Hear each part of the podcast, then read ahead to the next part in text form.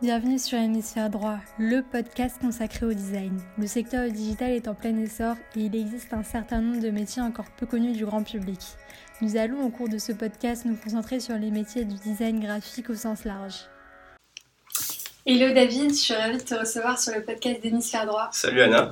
Est-ce que tu peux te présenter? Eh bien oui, donc David, euh, donc product designer actuellement chez Spendesk.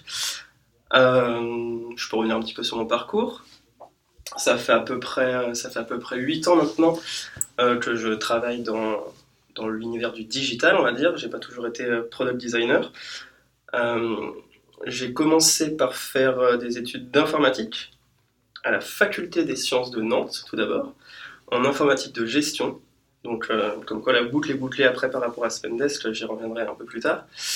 Euh, ouais, même quand j'étais en étudiant, enfin étudiant en informatique, euh, bon, je savais que j'étais pas trop dans la voie qui m'intéressait principalement. Je m'arrangeais toujours pour euh, avoir à faire des sites web, soit pour moi, soit pour des potes, parce que enfin, ce que j'avais toujours là, où j'avais plus d'attirance, c'était sur la partie graphique, plus que l'informatique pure. Mais par des problèmes d'orientation, enfin, ou un manque de connaissances en tout cas, de ce qui existait à l'époque d'un point de vue formation sur tout ce qui était design, graphisme, etc. Je me suis retrouvé en fac d'info euh, à Nantes, sans trop savoir en fait euh, ce que j'allais en faire. Mais j'avais quand même cette attirance de toute façon pour l'aspect euh, digital. Le web existait, mais donc là on était en 2005, donc il existait déjà, mais c'était pas aussi répandu qu'aujourd'hui. Donc même en termes de formation, il n'y avait pas ce qui existe aujourd'hui. Euh, et, donc de là, en fait, euh, de l'école de, de la fac d'informatique, euh, je me suis retrouvé en école d'ingénieur, donc toujours à Nantes. Et de l'école d'ingénieur, je me suis retrouvé à faire mon, un semestre d'études à Montréal, où là j'ai pu faire un stage de fin d'études en start-up, où j'étais en fait développeur front. Je continue parce que ce parcours est long. Euh, et euh, de développeurs front, en fait, euh, là je travaillais avec, à la fois avec donc, ce qu'ils appelaient à la base, là-bas dans cette startup, un, graphiste, il n'y avait pas encore les termes UI designer, etc., ni même product designer. Mais par contre, il y avait, il y avait la, product manager qui, elle, faisait tout ce qui était wireframe. Et, donc c'est là où j'étais pour la première fois confronté un petit peu à l'UX, au design thinking et à la façon dont on travaille un produit digital. Euh, et, je me suis rendu compte que moi, ce qui m'intéressait le plus, c'était pas d'arriver en bout de chaîne, même si bon, les développeurs n'arrivent pas nécessairement en bout de chaîne, mais tel que je le vivais dans mon stage, euh, d'arriver en bout de chaîne sur euh, devoir développer des features, mais plutôt de les réfléchir en amont, et donc de participer plus à la conception. Donc j'ai cherché, j'ai cherché une formation, et du coup j'ai fait un, un master spécialisé au Gobelin, donc à Paris, euh, pour faire de la gestion de projet. ça s'appelait MICNI, pour manager en information de la communication numérique interactive. Euh, et donc, du coup, en gros, c'était gestion de projet et conception de produits digitaux, donc UX design. Globalement pour la formation. Top. Et du coup, en fait, c'est en choisissant les Gobelins que tu t'es dit euh, je quitte Nantes et je monte à Paris? Euh, bah, J'avais déjà quitté Nantes puisque, puisque j'étais parti euh, à Montréal pendant un an. Euh, et, effectivement, après, la suite, pas forcément logique, mais j'avais envie bah, d'aller à Paris. c'est toujours vrai aujourd'hui, mais ça l'est beaucoup moins. Il y a quand même beaucoup plus d'opportunités, que ce soit en termes de formation, en termes de, en termes d'univers, donc que ce soit d'agence digitale ou de start-up. Et donc, du coup, bah, beaucoup plus d'opportunités de monter à la capitale. Eu des expériences en freelance? Ouais, exactement. Euh, alors en fait, euh, donc après euh, mes premières expériences professionnelles, en fait, elles n'étaient pas dans l'univers startup, même si c'est par là que j'ai commencé en, stage. Après, j'ai pas mal travaillé en agence, donc plutôt agence de communication digitale, à faire des sites expérientiels, comme comme, comme on en faisait beaucoup à l'époque.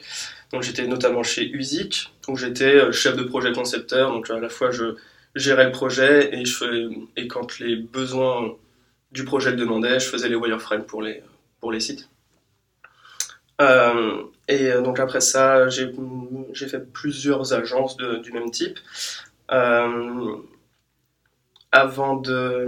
Alors excuse-moi, tu voulais, parler du freelance.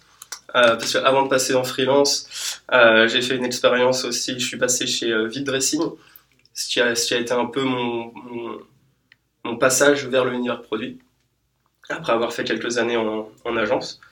Euh, donc, je suis pas resté très longtemps euh, chez Vide Dressing en, en CDI euh, pour plein de raisons où, au final, ce que j'avais à y faire à plein temps, je m'ennuyais un petit peu.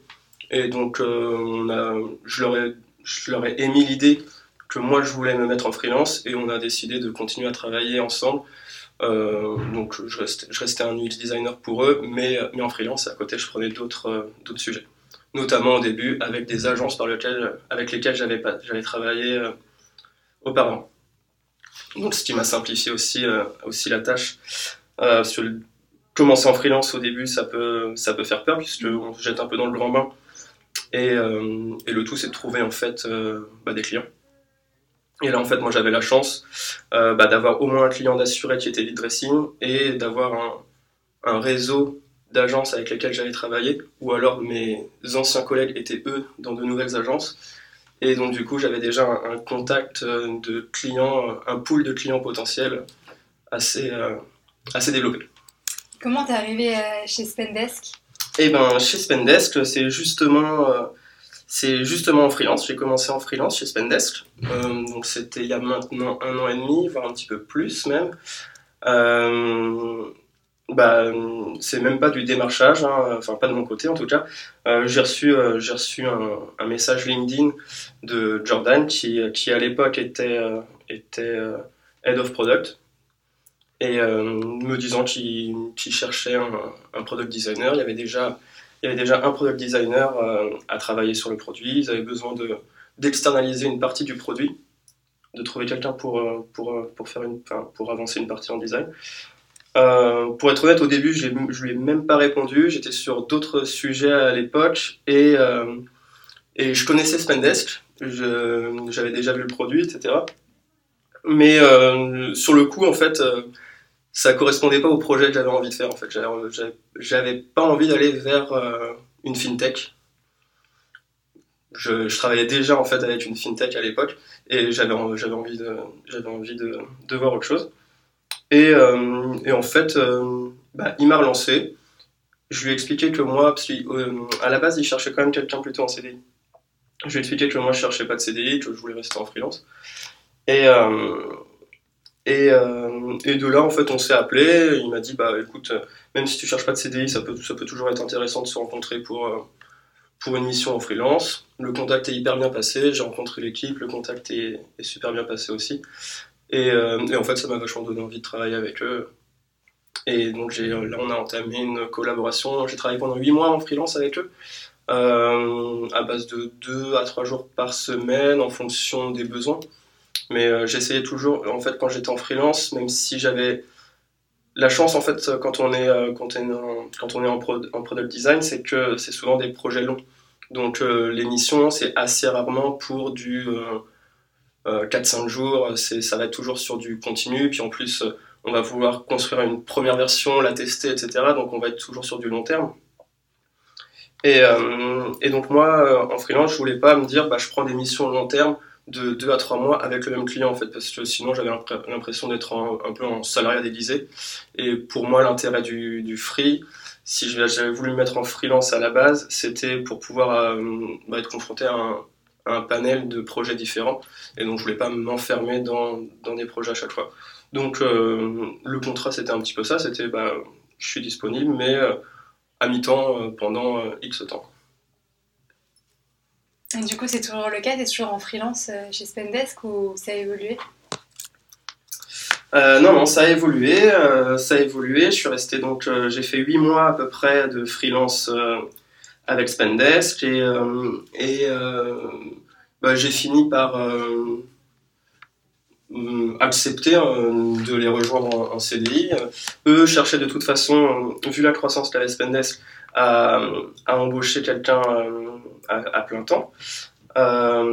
et, et, moi, en fait, de mon côté, bah, j'arrivais un petit peu à, une fin de cycle du freelance. Alors, je suis resté deux ans et demi en, en freelance, c'est pas non plus hyper long, Mais bah, je ressentais le besoin. Alors à la fois, bah, je m'entendais hyper bien avec tout le monde chez Spendesk, à la fois humainement et professionnellement, la façon de travailler, la vision de voir les choses, etc. je m'y reconnaissais, donc j'avais envie de, bah, de, d'y passer plus de temps. Euh, et, donc, comme je disais, j'arrivais à, la fin d'un cycle de freelance où, en gros, soit je continuais à prendre euh, bah, des projets sur, avec des startups qui étaient, euh, qui étaient encore pas forcément hyper développés, puisqu'elles n'avaient pas nécessairement la capacité à recruter un designer à temps plein, ou alors, comme, comme ça a pu être le cas avec Spendesk, si elles étaient très développées, je pouvais travailler que sur une partie du projet, ou en tout cas pas aller euh, jusqu'au bout des choses, comme on aime le faire en product design, à savoir euh, faire les tests utilisateurs, vraiment faire de nombreuses itérations, etc. Donc soit c'était vraiment des plus petits projets, soit c'était en surface sur un plus gros projet. Et euh, là, pour le coup, à Spendesk, j'avais envie d'aller plus dans le détail et participer davantage à bah, comment on va construire bah, l'équipe design, comment, comment on travaille véritablement sur, avec une entreprise qui est, en, forte croissance aussi, puisque Là, c'était pouvoir voir de l'intérieur euh, comment Spendesk allait grandir, ce qui, ce qui s'est passé. Euh, pour redonner un peu de contexte, je vais, rapidement euh, expliquer. Donc Spendesk, c'est une fintech qui a levé 35 millions d'euros en septembre dernier, qui est orientée B2B. Est-ce que tu peux nous présenter un peu plus le produit en détail, à savoir les key features? Ouais, alors donc Spendesk, en fait, on, est un outil de gestion des dépenses, donc euh, on n'est pas une banque. On vient se mettre euh, au-dessus de la banque d'une entreprise. Et nous, notre objectif, c'est un peu de, à la manière où des Lydia ou euh, Revolut ont révolutionné l'approche bancaire pour le grand public, c'est d'avoir bah, c'est d'avoir de faire la même révolution, mais dans le milieu des entreprises. Donc, ça se concrétise en donnant plus de liberté aux employés d'une entreprise sur la gestion de leur paiement. Donc, euh, par exemple, toi, euh, Anna, euh, lorsque tu es dans ton entreprise et tu as besoin de faire un achat d'une nouvelle souris pour, pour pouvoir, parce que la, tienne ne fonctionne plus, et eh ben, l'idée c'est que tu n'aies plus besoin d'aller voir la personne en charge des finances de l'entreprise, où elle va te donner la carte, ou alors au pire, elle va te mettre les numéros de carte sur un post-it. Là, en fait, tu vas directement pouvoir faire une requête que ce soit avec ton téléphone ou euh, avec une, euh, sur, le, ton ordinateur. Tu mets, euh, bon, bah, j'ai besoin d'une souris, le montant, et tu vas pouvoir obtenir une carte virtuelle. Donc ça, c'est et, donc payer avec ta carte virtuelle. Donc ça, ça va être le, une première partie du produit en fait, euh, après ça, c'est la première brique en fait qui a été développée. Derrière, ça a été, ça a été euh, augmenté en fait avec euh, l'ajout de cartes plastiques. Donc euh, maintenant il y a aussi des cartes plastiques pour, les, pour des commerciaux qui vont être sur le terrain. On peut aussi faire des notes de frais, des paiements par virement bancaire. Donc ça c'est pour tout ce qui est la partie paiement. L'intérêt c'est aussi que derrière il y ait une partie contrôle, donc que les managers, donc managers d'équipe puissent avoir une visibilité sur les dépenses faites par leurs équipes. et donc à la fois une visibilité et un contrôle, donc dire oui ou non, j'accepte pas cette dépense. Et enfin, euh, on a le bout du tunnel, c'est euh, la partie comptabilité. Donc, c'est pouvoir faire, donner aux équipes finances, pour le coup, euh, la possibilité de bah, faire encore un, contrôle encore plus haut niveau et de faire le lien avec leur logiciel de comptable pour faire une réconciliation de toutes les dépenses et s'assurer que et permettre de contrôler toutes les dépenses de, de l'entreprise. Comment est constitué le pôle produit? Alors, le pôle produit, on fonctionne en squad. Donc on a, on a plusieurs squads. Euh, aujourd'hui, euh, actuellement, on a à peu près 4 squads, si, si je ne me trompe pas. Euh, ça, ça, peut bouger en fait le nombre de squads, ça va dépendre des, ça va dépendre des, des sujets qu'on va avoir en parallèle. Il y a des fois où on va, on va avoir. en fait, il y a des squads qu'on va pouvoir constitué pour aller tacler un, projet euh, et d'autres fois les personnes de cette squad vont être réparties sur d'autres. Donc euh, là, à l'heure actuelle, on va avoir quatre squads. Dans chacune des squads, on a un PM, un designer et euh, un, certain nombre de développeurs qui va dépendre de la complexité et des besoins de, la squad. On a aussi une squad mobile qui, qui était assez restreinte, restreinte pardon, et, et qui commence à grossir. Là, on va avoir un, on va avoir un quatrième développeur, un, nouveau PM. et du coup, moi, je suis designer aussi sur cette, sur cette squad mobile. Et au-dessus de ça, on a, on a une head of product qui, qui chapeaute un petit peu tout. Et une fois que tu es arrivé, est-ce que c'est toi qui as mis en place euh, les process, euh, notamment d'un point de vue design, au travers de la conception? Euh, Non, alors moi je suis arrivé, donc comme je le disais, quand je suis arrivé en freelance, il y avait déjà un designer, donc Bertrand, qui, était déjà là, qui avait déjà mis pas mal de choses en place. il travaillait aussi avec Louis Victor, qui est toujours là, qui était arrivé peut-être une semaine avant moi, et qui à l'époque était alternant. Donc au final, on était quand même, quand je suis arrivé en freelance, on était trois, trois designers. Et il y a Aurélien qui nous a rejoint par la suite, donc euh, on est quatre designers à temps plein. Et euh, donc c'était plutôt Bertrand qui avait euh, déjà mis en place un certain nombre de, un, certain nombre de routines en fait design, donc des designs critiques. on a mis ensuite en place des, peer reviews où en fait chaque semaine on, a un petit algorithme qui va nous dire bah, le travail de qui je dois, alors pas vérifier ni contrôler, en fait, c'est faire un peu la chèvre par rapport à un, autre designer, où il va te montrer un petit peu là où il en est, et puis bah, toi, tu, poses, enfin, tu découvres le design un petit peu, un petit peu comme ça, et, et euh, donner tes feedbacks. Et en fait, ouais, toutes les semaines, euh, il y a un designer à qui moi je dois montrer mon travail, et un designer qui doit montrer mon travail, son travail, pardon, et on, tourne comme ça ça nous permet aussi de voir euh, plus dans le détail ce, sur quoi travaillent les autres designers. Trop cool. Et euh, du coup, par rapport au fonctionnement en interne, est-ce que la culture design, tu peux dire qu'elle est vraiment évangélisée ou comment ça se passe?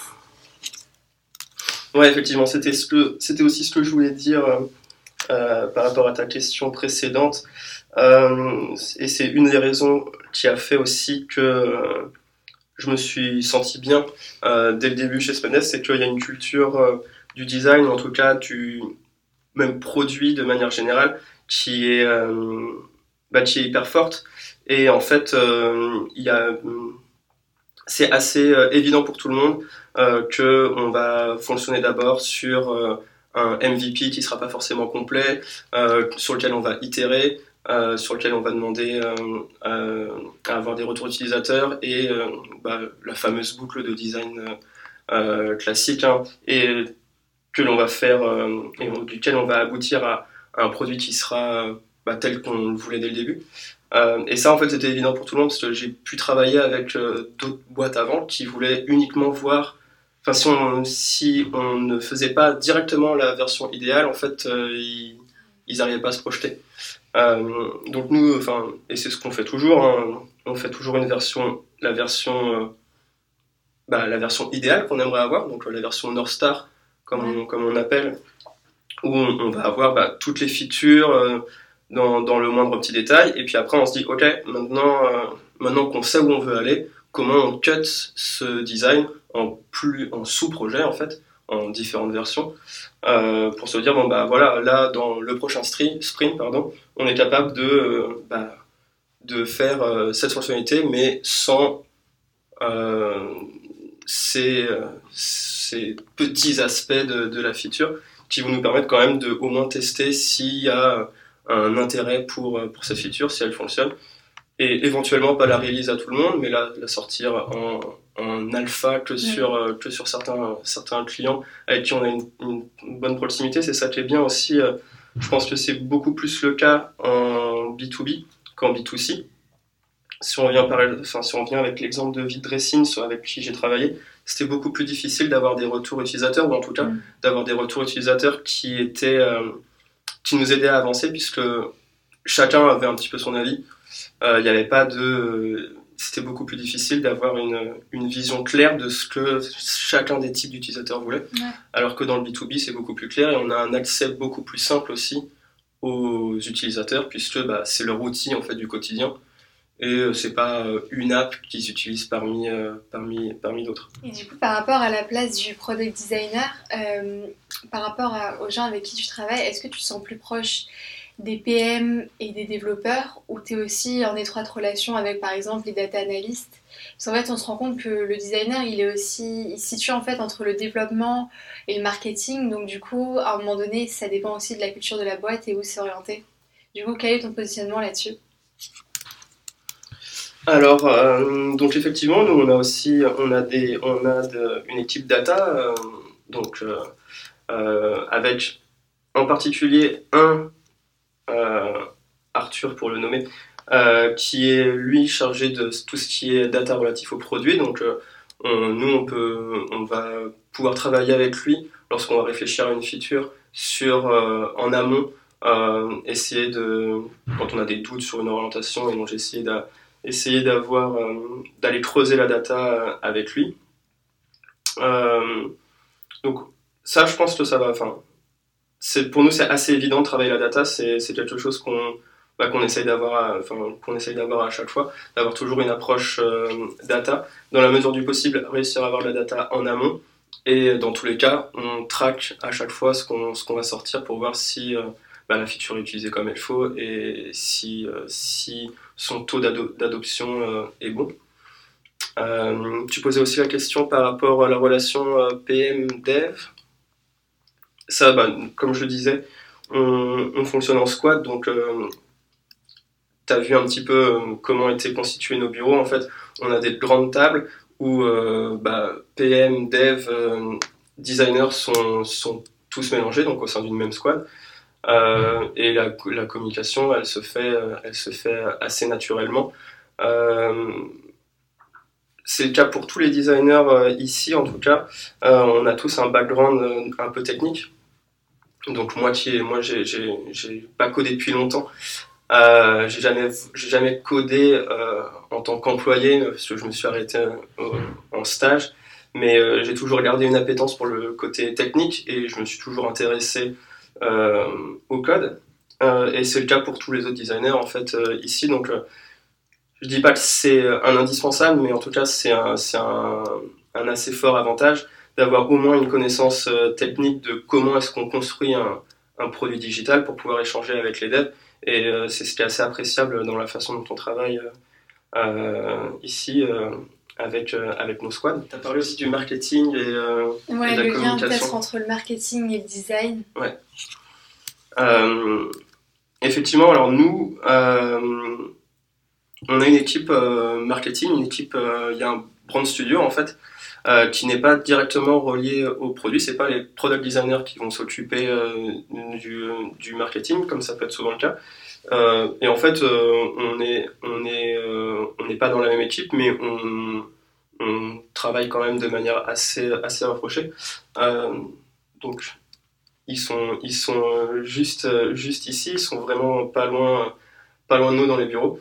Et euh, donc eux vont travailler vraiment sur tous les aspects liés au branding, les campagnes de communication, travailler l'identité aussi, c'est quelque chose qui est en construction chez, chez Spendesk. Il y, a, il y a eu plusieurs étapes de, de, réflexion et ce qui est difficile c'est de, réussir à mettre à jour le produit vraiment le produit à l'intérieur, passer en fait les, pages d'inscription, euh, de, de, continuer à conserver ce branding à l'intérieur du produit. Et ça, c'est un, un, enjeu assez important pour nous en fait, puisque bah, nous, en tant que product designer, on va réfléchir euh, au flow, euh, à la construction des pages, etc. Mais finalement, bah, il ne faut pas qu'on perde de vue aussi de, bah, venir ajouter un petit peu de, bah, de l'émotion et de venir mettre ces, notes de, branding à l'intérieur de l'expérience. Et donc là, on travaille en, étroite collaboration avec les, euh, avec les, brand designers, en fait, qui vont, euh, qui vont eux, travailler sur des visuels qui vont être un petit peu plus, euh, un petit peu plus émotionnels. Là, on, on, a une nouvelle brand designer qui est arrivée, qui maîtrise aussi hyper bien le motion, donc du coup pouvoir rajouter des animations. C'était quelque chose qu'on n'a pas beaucoup aujourd'hui dans le produit parce qu'on s'est vachement concentré sur bah, construire un produit qui marche euh, et construire les features. Et là, plus ça va aller, plus on va essayer de rajouter euh, bah, ces petites aspérités en fait à l'intérieur du produit et, euh, et qui, qui, vont être faites avec, avec les brand designers. Est-ce que du coup, on peut parler de micro-interaction, notamment par rapport au motion design? Est-ce que tu penses que c'est un des facteurs, par exemple, qui peut euh, susciter euh, de capter l'attention de l'utilisateur? Ouais, on peut, on peut parler de ça. Nous, c'est pas. Alors, on, on mise pas tout là-dessus euh, parce que on a un produit, euh, on a un produit B2B assez, euh, assez sérieux, on va dire, mais en fait, euh, euh, donc, on, on va pas vouloir ajouter de la micro-interaction partout sur le moindre call to action comme on, comme on pourrait le faire sur un, sur un site événementiel. Mais par contre, euh, sur des moments bien sentis, euh, on commence à le faire, on essaye de le faire. Alors, c'est plus sur l'application qu'on est en train de le faire. Euh, pour plusieurs raisons. À la fois sur l'application, aujourd'hui, elle s'adresse davantage aux, aux employés, donc euh, aux, aux personnes qui vont faire des paiements. Donc, euh, alors que sur le desktop, il y a évidemment euh, ces mêmes personnes, mais on, a aussi beaucoup de, il y a aussi beaucoup de, de fonctionnalités qui sont dédiées au comptable. Donc là, on veut pas avoir quelque chose de, enfin, mettre trop d'animation et trop perturber l'utilisation. En revanche, sur, sur l'application, on est sur un moment peut-être un petit peu plus, euh, euh, un moment d'utilisation où on est moins concentré. Ça va être, ça va être euh, un commercial qui, est, euh, qui, qui doit uploader ses reçus après avoir fait un paiement. Bah, lorsqu'il a uploadé, euh, on est en train de penser à des choses où lorsqu'il va avoir uploadé euh, 5 reçus dans la journée, peut-être lui mettre un petit moment de euh, émotionnel avec, euh, avec une animation et où là voilà on va pouvoir avoir un, peu plus de un peu plus d'émotion et donc de, de micro-interaction euh, sur ces, sur ces moments-là. Maintenant, je vais te poser une question euh, un peu plus personnelle. Donc, du coup, tu es passé d'un parcours qui est plus centré sur l'informatique pour te rediriger vers le design. Euh, quel a été, du coup, tes choix? Qu'est-ce qui, a motivé ce choix, en fait? Euh, bah, que, en fait, euh, pendant, tout, le- pendant tout le long de mon parcours euh, étudiant, je savais que j'étais passionné par tout ce qui était euh, nouvelles technologies. Euh, J'aimais coder, mais je ne voyais pas vraiment euh, rester, développeur. Euh, à côté de ça, en fait, j'avais toujours été passionné de, graphisme, de, euh, graffiti. Euh, J'ai toujours fait, euh, j'ai toujours essayé de faire des, petits projets à côté de sites web, justement pour pouvoir faire du graphisme, Euh, mais sans jamais, euh, sans jamais avoir suffisamment, me sentir suffisamment légitime en fait ou confiant pour euh, pour en faire des études. Donc ça a été un parcours en fait, un cheminement qui, qui a été assez assez assez long. Euh, le temps de me sentir en fait légitime dans ce, dans ce domaine. C'est vrai qu'il y a un souci de légitimité dans le sens où bah, le design, c'est quelque chose où il n'y a pas de vérité. Euh, c'est pas comme le marketing où en fait tout est chiffré. Mhm. Donc c'est vrai que c'est compliqué de, de faire le, le point là-dessus. Mais après, ce qui est intéressant, c'est de voir que tu t'es intéressé dans un premier temps au graphisme pour là être dans une position qui est vachement stratégique finalement. Parce que tu traites euh, des flows plus que du branding. Mhm. Comment tu as pu en fait voir que c'était plus euh, le parcours qui t'intéressait? Ouais, bah exactement. Bah, en fait, pour moi, c'est vraiment le, vraiment le mélange entre, euh, entre l'aspect purement graphique, esthétique, euh, qui, qui peut être gratuit en fait. Et, et je trouve ça génial quand, quand on fait des choses gratuites. Et bah, l'aspect plus cartésien, pragmatique du, du développement et de ma formation en école d'ingénieur. Et, euh, et du coup, moi, je me retrouve, euh, je me retrouve euh, entre les deux et à ma bonne position en fait en product design puisqu'il y a, y a toujours cette recherche de pragmatisme en fait de faire quelque chose qui a du sens et qui, est fondé.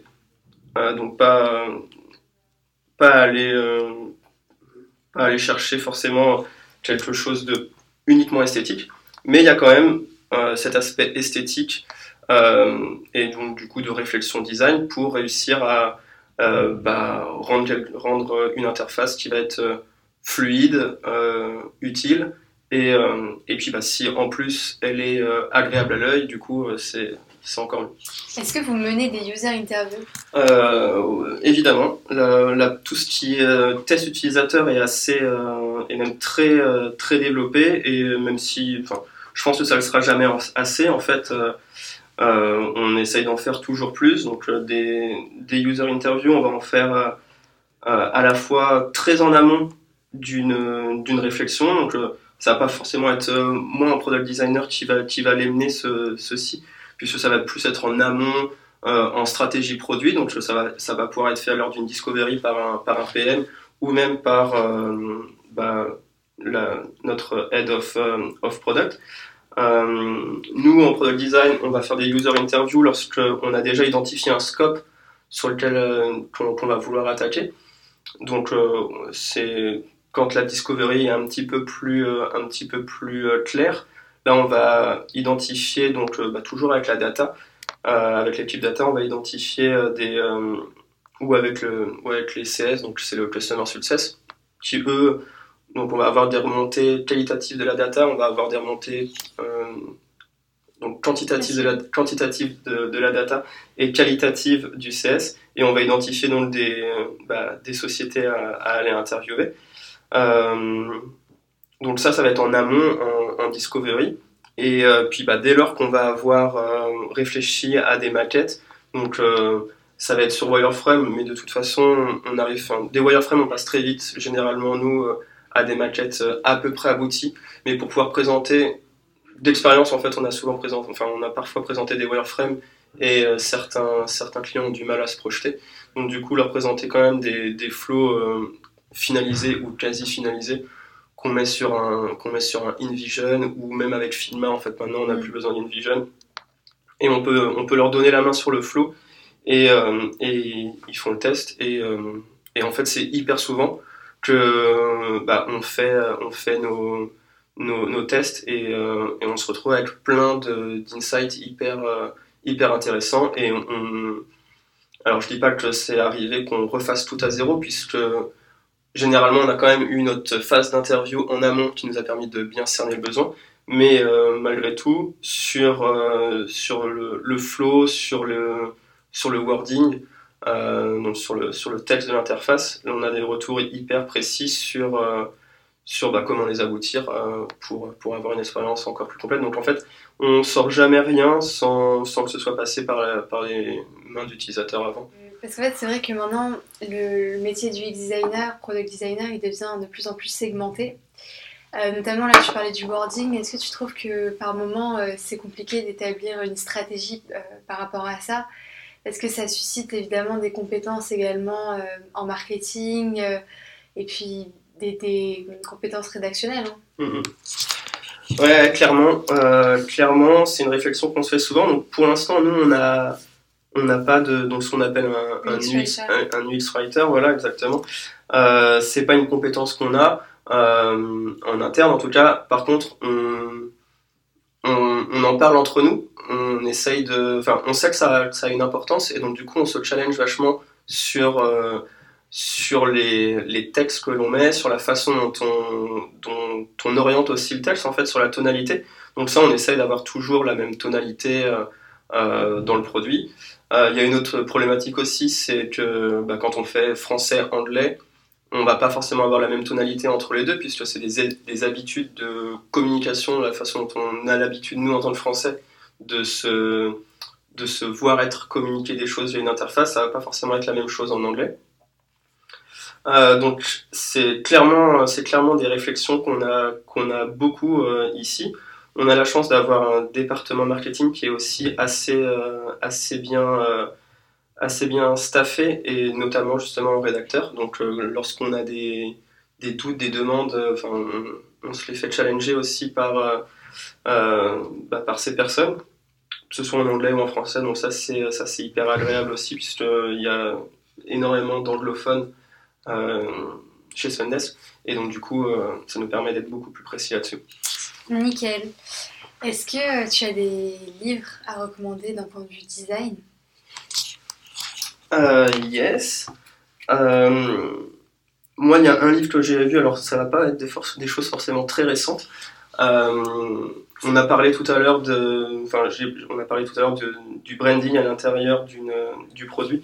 Et euh, donc il y a un fameux livre euh, sur le design émotionnel. C'est le format de livre sur le design qui est hyper connu avec plein de, ah de, couleurs. et des petits formats. Celui-là a été hyper intéressant avec plein d'exemples de Mailchimp notamment sur comment est-ce que justement ils mettent la bonne tonalité à l'intérieur du produit et mettre ces petits ces petits interstices émotionnels à l'intérieur du produit. Ça, c'est. Enfin, j'y repense souvent, en fait, justement, quand on, essaye de mettre un petit peu d'émotion dans, nos flots qui peuvent parfois être assez rigides. Je repense souvent aux exemples qui sont dans ce livre-là. et un autre livre, un autre livre bah, rien à voir avec le design euh, digital, mais un autre livre qui m'a vachement passionné. Euh, c'est euh, pas une bio, mais en fait c'est c'est un livre qui retrace tout le parcours de, Dieter Rams, donc le designer de, de designer produit mais produits physiques de, de Brown notamment. Ouais. Et, et, donc du coup, enfin, on, se rend compte que c'était il y a les premiers designs, ça devait être dans les années 60 j'espère ne pas dire de ne pas dire de bêtises, je me suis pas replongé dedans depuis un moment. Euh, et il y avait déjà plein de principes qui qui sont les mêmes, enfin qui pourraient être applicables aujourd'hui en fait sur euh, donc il y a ces fameux 10 principes que je ne connais que je ne connais pas par cœur donc je vais pas les citer, mais euh, il y a notamment notamment des principes c'est sur le fait d'être de, de, faire du design durable donc quand on parle aujourd'hui beaucoup d'obsolescence programmée, c'était lui, il voulait aller à l'inverse. Et, euh, et, donc je trouve que tous ces principes et tous les, toutes les réflexions qu'il avait s'appliquent de la même façon aujourd'hui sur le design digital, alors que bah, à l'époque, euh, lui designait des rasoirs électriques ou des, euh, ou des, des radios, des tournevis, etc. Mm. Donc très inspirant. C'est fou parce qu'en fait on peut voir que malgré le fait que ce soit du design d'objets, donc produit pur, on retrouve les mêmes problématiques dans du software. Exactement. Est-ce que tu vas souvent à des meet-up? Pendant une époque, j'y allais assez régulièrement. Euh, il y a plein de meet-up euh, hyper. Euh, enfin, il y a toujours des nouveaux meet-up qui, qui sont organisés à Paris. en tout cas, là récemment, c'était il y a deux semaines, j'étais à un meet-up des designers interactifs mhm. avec, avec justement Jean-Louis Fréchin, si j'espère que j'écorche pas son nom. Euh, mais qui est un, qui est un designer euh, euh, qui, qui vient pas qui vient pas de l'école du digital en fait, qui, qui, a eu une formation de, de design, alors je crois même qu'il a une formation d'architecte, mais qui a été un des premiers à faire du design digital en, en France. Et donc du coup, enfin, il nous a refait, c'est peut-être pour ça que j'ai pensé d'ailleurs au, au de Dieter Rams, mais il nous a refait un petit peu toute une histoire du, design depuis, depuis les, les, tout premiers euh, enfin avant même qu'on parle de design quoi. Et, euh, et juste là maintenant et, c'était assez passionnant en fait d'avoir cette vision. Euh, il, remettait vachement en cause tout le, modèle américain et, et, le fait que maintenant on parle de design thinking un petit peu à tout va. Alors que bah, ce qu'il disait, c'est que de toute façon, le design thinking, c'est, enfin, pour un designer, c'est assez logique de, de penser, d'avoir cette démarche-là, et qu'on n'a pas eu besoin d'avoir la, la formalisation pardon, euh, qui a été faite, je crois, par Don Norman, justement, euh, du design thinking sous cette forme, puisque c'était déjà quelque chose qui était, qui était assez évident. Et euh, bon, je vous encourage à, aller. Il, a, il, a, sorti un livre et donc à, acheter son livre et ça sera beaucoup plus clair que, que mon explication, je pense. Et je pense qu'il y a une vidéo aussi sur le site des designers interactifs qui a dû, sortir. La question de la fin, quel conseil donnerais-tu à quelqu'un qui souhaite débuter en design? Euh, quel conseil? Euh, bah, De pas avoir peur en fait de, de faire des projets euh, euh pour soi qui sont pas forcément euh, sans forcément d'intérêt, redesigner une app sans forcément que ce soit avec pour unique but de poster ça sur Dribble ou autre, mais pour s'exercer soi-même à, à, réussir à retranscrire bah, ce qu'on a, ce a en tête euh, visuellement. Enfin, moi, je sais, c'est ce que, ce que j'ai parfois fait, en fait, où je me disais, mais de toute façon, je sais pas faire, mais le seul moyen, en fait, c'est de s'entraîner à faire, même si c'est gratuit. Et donc, du coup, de, de faire des projets, euh, de faire des projets euh, pour soi. Super, bah merci David. Merci Anna.